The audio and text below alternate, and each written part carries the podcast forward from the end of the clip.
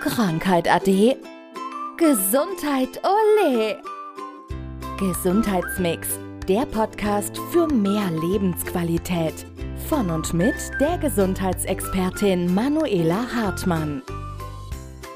Ich habe vor einiger Zeit eine Fernsehreportage gesehen, da wurde ein Mittel, Mikronährstoffe in den Markt gebracht und erschreckend ist, niemand wollte das kontrollieren und die Zulassung ist einfach so mit der Post gekommen. Und das hat mich so ein bisschen nachdenklich gemacht. Das heißt, man muss bei diesen Mikronährstoffen, bei diesen Nahrungsergänzungsmitteln genau hinschauen, was nehme ich, was kaufe ich. Das auf jeden Fall. Also da ist ja sehr, sehr großer Markt und der Markt wird auch letzten Endes immer größer. Also weil man einfach gemerkt hat, damit kann man sehr, sehr gut Geld verdienen. Und ja, deswegen strömen da wirklich die Anbieter auf den Markt. Und die Frage ist halt immer, was wird alles verarbeitet und was steckt alles mit drin. Und im Idealfall besteht ein Nahrungsergänzungsmittel nur aus dem Stoff und einer Umhüllung und ansonsten nichts. Und das ist halt leider ganz, ganz oft nicht der Fall. Lass uns da mal ins Detail gehen. Das heißt, wenn ich eine große amerikanische Suchmaschine eingebe, dann habe ich hunderte von Produkten. Wenn ich jetzt nur Vitamin D zum Beispiel da reinschreibe, wie finde ich das Richtige? Auf was muss ich schauen? Ja, letzten Endes am besten tatsächlich da mit Experten besprechen, weil die sind tagtäglich in der Materie mit drin und haben den Markt dann auch so ein bisschen unter Kontrolle und beobachten. Und ansonsten wirklich darauf achten, dass im Grunde am besten ja das Ganze im, im, Dachverband, also Deutschland, Österreich, Schweiz produziert ist und jetzt nicht irgendwo groß im Ausland, beziehungsweise wenn dann im Ausland, dass es auch gut kontrolliert ist, weil das ist halt oft auch nochmal ein Thema, dass wir überschwemmt werden von Produkten, die eben komplett unkontrolliert auf den deutschen Markt kommen. Gibt es trotzdem etwas, was ich selbst machen kann? Kann ich zum Beispiel auf die Zutatenliste schauen? Ja, das zum Beispiel. Also da kann ich nur sagen, letzte Woche hatte ich eine Patientin, die hat mir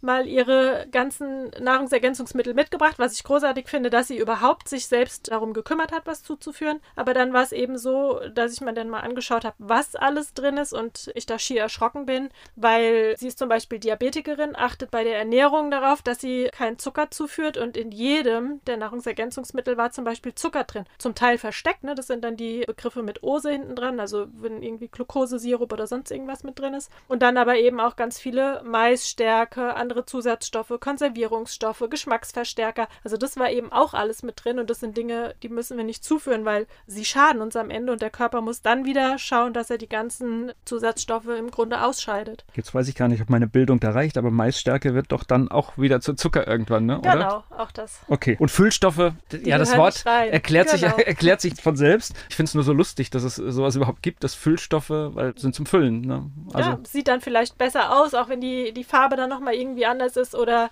ja, so ein Präparat schmeckt nach Erdbeere, ist vielleicht für den einen oder anderen interessanter, aber ich denke, es muss einfach helfen und da ist der Geschmack am Ende letzten Endes gleich. Das meiste, was ich nehme, hat Kapselform und die schlucke ich runter und das war's. Also das heißt, genau. der Geschmack kann mir eigentlich relativ egal sein. In der Regel sollten sie neutral sein, eben genau, also jetzt nicht nach irgendwas Leckerem schmecken. Sie sollen einfach helfen.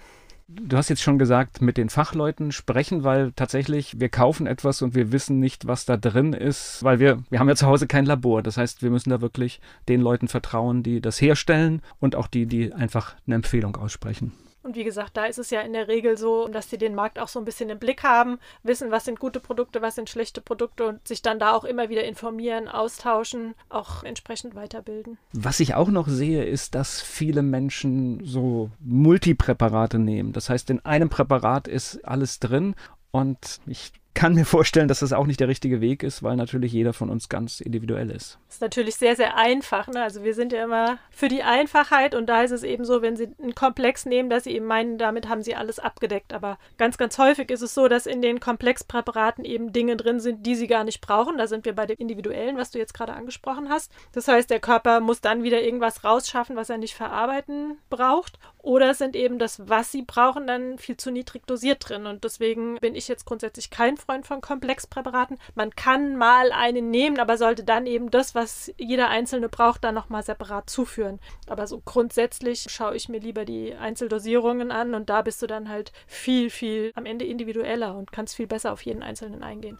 Also im Prinzip das, was man braucht und ein Einzelpräparat. Genau. Das war Gesundheitsmix, der Podcast für mehr Lebensqualität. Von und mit der Gesundheitsexpertin Manuela Hartmann.